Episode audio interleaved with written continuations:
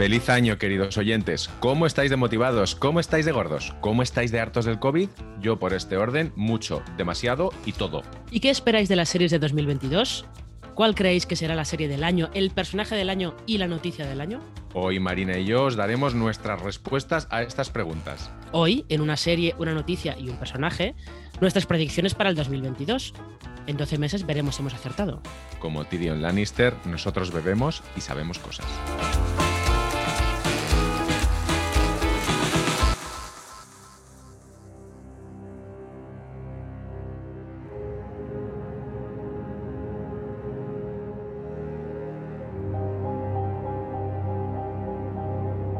Marina, ¿cuál es tu serie del 2022? ¿Cuál crees que lo va a petar? Ah, bueno, a ver, mm, petarlo está por ver, ¿eh?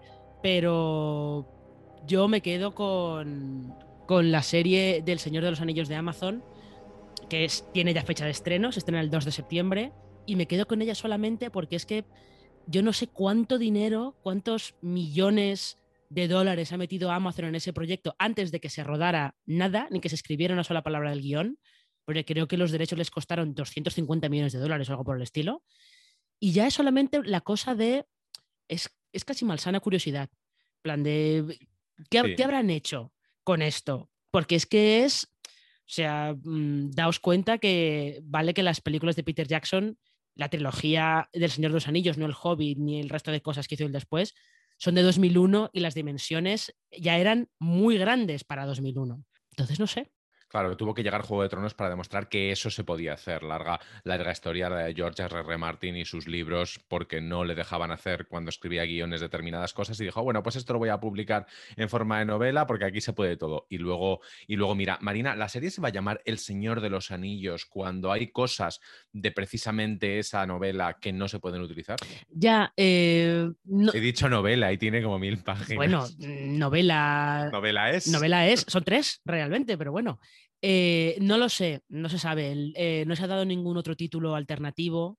Es verdad que lo que sí se sabe es que es, va a ser una precuela, va a contar, creo que está ambientada como unos mil años antes de, de los eventos del Señor de los Anillos y de los eventos del Hobbit, en una era que eh, Tolkien cuenta en el Silmarillion, que yo confieso que no he conseguido leérmelo nunca porque es un poco la Biblia, pero bueno. Es, es espesísimo. En fin. Eh, pero eso, se, supone que ahí eh, te cuenta una historia, al parecer, la historia de la primera guerra de los hombres y los elfos contra Sauron. Y como que vamos a poder ver el esplendor de algunos de esos sitios que se- en El Señor de los Anillos se veía que estaban de capa caída, tipo Gondor, eh, el, el reino de los primeros hombres de Númenor, que es de donde procede Aragorn y todo esto. Se supone que va la cosa por ahí, pero en realidad no hay demasiada información sobre, sobre trama. Y título, pues todo el mundo estamos llamando Los Señor de los Anillos, pues por tener un poco una referencia, pero no se ha dado ningún otro título alternativo. Yo creo que van a utilizar este título como paraguas porque si esta serie funciona, evidentemente con esos derechos intentarán expandir el, el universo. Bueno, luego hablaremos de otros universos expandidos porque hoy tenemos un numerito de una serie, una noticia y un personaje muy, muy friki. Porque mi serie es muy parecida a la que tú dices. Mi serie es House of the Dragon, La Casa del Dragón, como se titulará en, en España, que es también una precuela de otro universo fantástico, en este caso el de el de Juego de Tronos. Bueno, de esta serie sabemos más o creemos que sabemos más de, del Señor de los Anillos, conocemos algunos de los nombres del, del reparto, sabemos quién va a llevar la serie, aparecen dos nombres en la ficha IMDB, que son George R. R. Martin, porque este señor es el dueño de todo y no te lo quitas, y luego Ryan J. Cordell, me parece que es, que es el showrunner de esta cosa llamada Colony, que no tenemos en el radar, pero que ha tenido sus tres temporaditas y que igual no ha Mm. funcionado tan mal si la han renovado dos veces. No creo que vaya a mandar demasiado estando George R. R. Martin ahí, ahí metido, o, o tú crees que sí? Mm, no lo sé, todo dependerá de, de si Martin algún día de estos termina, termina sus novelas de Canción de Hielo y Fuego, que está por ver. Pero sobre todo yo creo que es más... eh, Colony, a ver, yo de Colony vi algún episodio, es una serie que yo creo que la idea es más interesante que la, ejecución que tuvo. Tenía una invasión alienígena, tenía, tenía algunas ideas muy interesantes. No lo sé, pero fíjate, lo que dices es cierto. sabemos que la Casa del Dragón está centrada en la familia Targaryen cuando eran los dueños de Poniente, pero en realidad no sabemos mucho más tampoco. Bueno, el listado de actores que ya, que ya podemos podemos ver en la ficha de la serie. Es interesante, muchísimo actor inglés, porque como diría nuestra amiga Isabel Vázquez, le da calidad a la película. Tenemos a Matt Smith, tenemos a Eve Best, que os acordaréis de ella por, por Jackie, tenemos a Rhys Ifans, a, a, Sonoya Misuno, que es una de las protagonistas de Devs. Fíjate cómo se nos ha olvidado Devs y solamente es del, del 2020. Y aparece también en los créditos como director eh, Miguel Sapochnik, que es un clásico de, de Juego de Tronos y un señor de esos que le das mucho dinero y lo, y lo aprovecha. Esta serie también tiene una fecha de estreno tentativa a lo largo del 2022, con lo cual, tanto con esto como con El Señor los Anillos me pasa, por un lado, como con las secuelas de Avatar, cuando me dicen se estrena en 2022, 2024, 2026, 2028, dices, bueno, para empezar estaban creo que previstas para 2017 la primera. Efectivamente. Así que, ya vamos mal. Y por otro lado, esta comparación que no es muy afortunada que uso yo, que es la exhumación de Franco. Mientras no lo hemos exhumado, seguimos exhumándolo, pero una vez sacado de la tumba nos deja de interesar.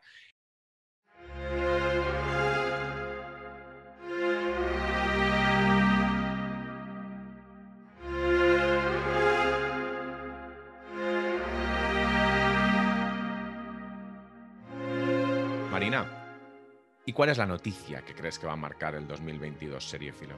Pues, a ver, noticias claramente yo creo que al final va a haber, seguramente habrá bastantes, pero em, teniendo en cuenta que el 2022 ha empezado con, con ese especial del 20 aniversario de Harry Potter que tiene HBO Max y que eso, esa es un poco la franquicia, la gran franquicia que no termina de estar explotada, porque es muy raro que Warner y HBO no hayan explotado todavía Harry Potter.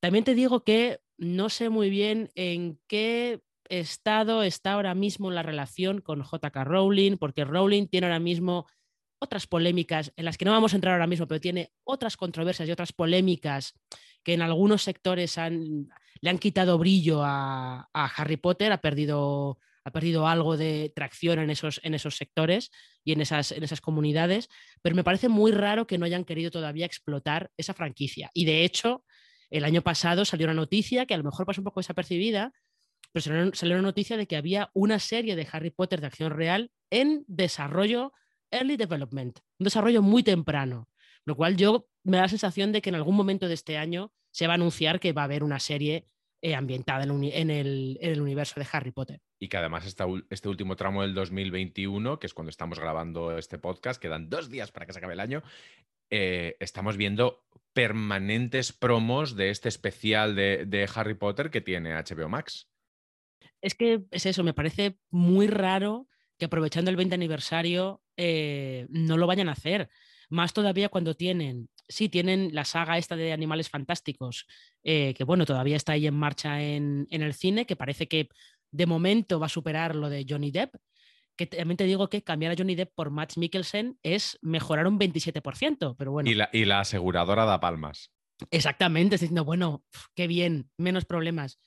Pero es muy raro que teniendo además una obra de teatro, que es una obra de teatro que tiene mucho éxito y que tuvo sus premios, es raro que en la tele no hayan querido hacer nada. Yo creo que ese universo va a seguir expandiéndose, eso seguro.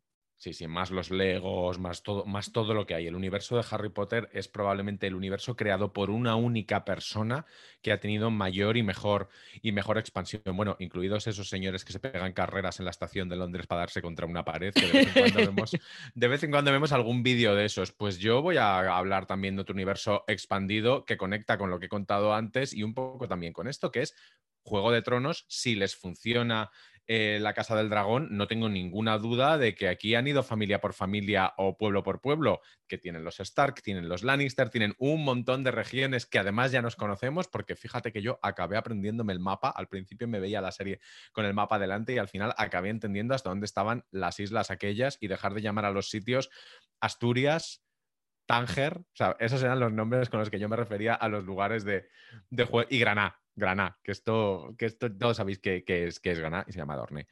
Eh, pues yo creo que el, que el, universo expandido de Juego de Tronos también es, también es posible. Además, es una serie que ha demostrado ya que bien hecha es un bombazo. No creo que se vaya a repetir el fenómeno, porque el fenómeno existe porque no había Juego de Tronos y luego lo hubo y ahora ya hay un Juego de Tronos, con lo cual todas estas series se van a entender como, como derivadas, pero, pero, preguntémosle a Marvel, que Marvel también deriva unos productos de otros, o la Guerra de las Galaxias, Star Wars. He vuelto a decir la Guerra de las Galaxias, mira lo que te digo, estoy bastante, estoy bastante boomer últimamente.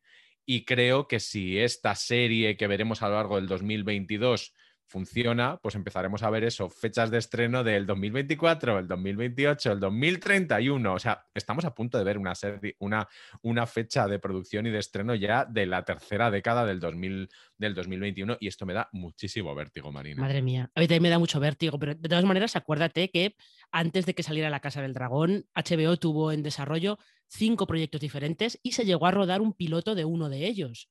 Aquel piloto que protagonizaba Naomi Watts y que luego no salió. Pobrecita Naomi Watts, pobrecita, pobrecita Naomi Watts, que no le sale nada bien. Es un poquito gafe. También es un poquito gafe una actriz de la que vamos a hablar ahora, porque vamos a hablar de otro universo expandido, Marina. ¿Cuál es tu personaje del 2022?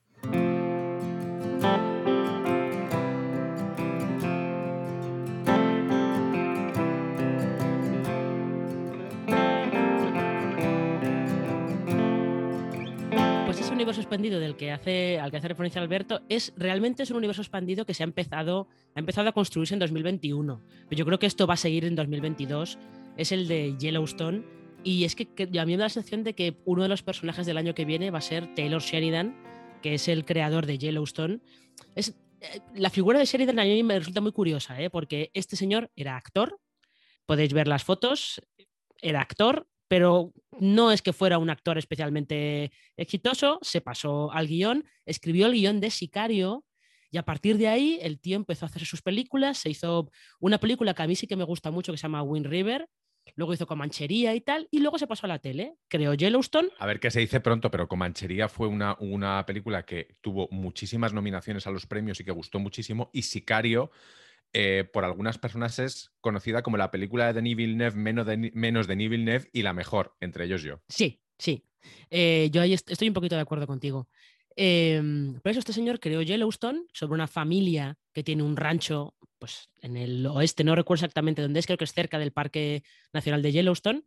Em, la serie es un exitazo impresionante en Estados Unidos y en Paramount Plus le dijeron, pues Taylor, haznos un spin-off. El spin-off se ha estrenado en 2021, se llama 1883, eh, es precuela, como os podéis imaginar por el título. Ha sido otro pelotazo, otro exitazo brutal. Entonces me extrañaría mucho que Paramount Plus no le siguiera pidiendo a Taylor Sheridan más series ambientadas en el universo Yellowstone. O incluso también en 2021 estrenó Mayor of Kingstown, que es un poco la Mayor of Easttown con Jeremy Renner, y luego este señor tiene otra serie para 2022 que se llama Kansas City, que es una de mafiosos con Sylvester Stallone. ¿eh? O sea que claramente, aunque no lo tengamos, igual el gran público no lo tiene muy situado a Taylor Sheridan, este va eh, camino de convertirse en uno de los showrunners más poderosos de la televisión estadounidense. Sí, en España yo creo que como Yellowstone no la tenemos como una de las series top, no vemos exactamente el fenómeno. Es una cosa un poco parecida a lo que pasaba con DC Sass, que en España DC Sass se veía, pero no era esa barbaridad que estaba ocurriendo en Estados Unidos. Sí, justo. Eh, son como producciones que tocan, tocan sensibilidades que son muy como muy de allí, muy, eh, muy estadounidenses. Yellowstone, los críticos estadounidenses de hecho dicen que es eh, la serie que tiene más éxito no es de la que nadie habla, sino estas típicas que en medios tienen la repercusión, la justa, pero luego el público responde muy bien a, lo, que, a lo que están contando, a esta familia liderada por Kevin Costner. Pues mi personaje del, 2022. Para contaros, lo os voy a contar una pequeña historia. En la última presentación de contenidos de Netflix, precisamente los contenidos del 2022, estábamos toda la prensa de Madrid de series y algunos venidos de fuera viendo eh, promo tras promo, mm, contenido tras contenido, anuncio tras anuncio, con la esperanza de que la serie que sabíamos que nos iban a enseñar de verdad fuese Inventing Anna. Aquí se ha llamado, se va a llamar Quién es Ana y es una serie de Shonda Rhimes, genuflexión, protagonizada por Julia Garner. Julia Garner es esta actriz de Ozark que lleva ya dos Emmys por Ozark y que yo creo que podría ser una de las protagonistas del 2021 precisamente por esta serie. A Julia Garner la habéis visto desde The Americans hasta en aquella película llamada Martha Macy May Marlene que Marina y yo citamos muchísimo porque nos flipó muchísimo. También está en The Assistant, una película de hace, iba a decir de hace nada, porque se grabó en 2019, pero creo que la hemos visto a finales del, del 2020 con Matthew McFadden.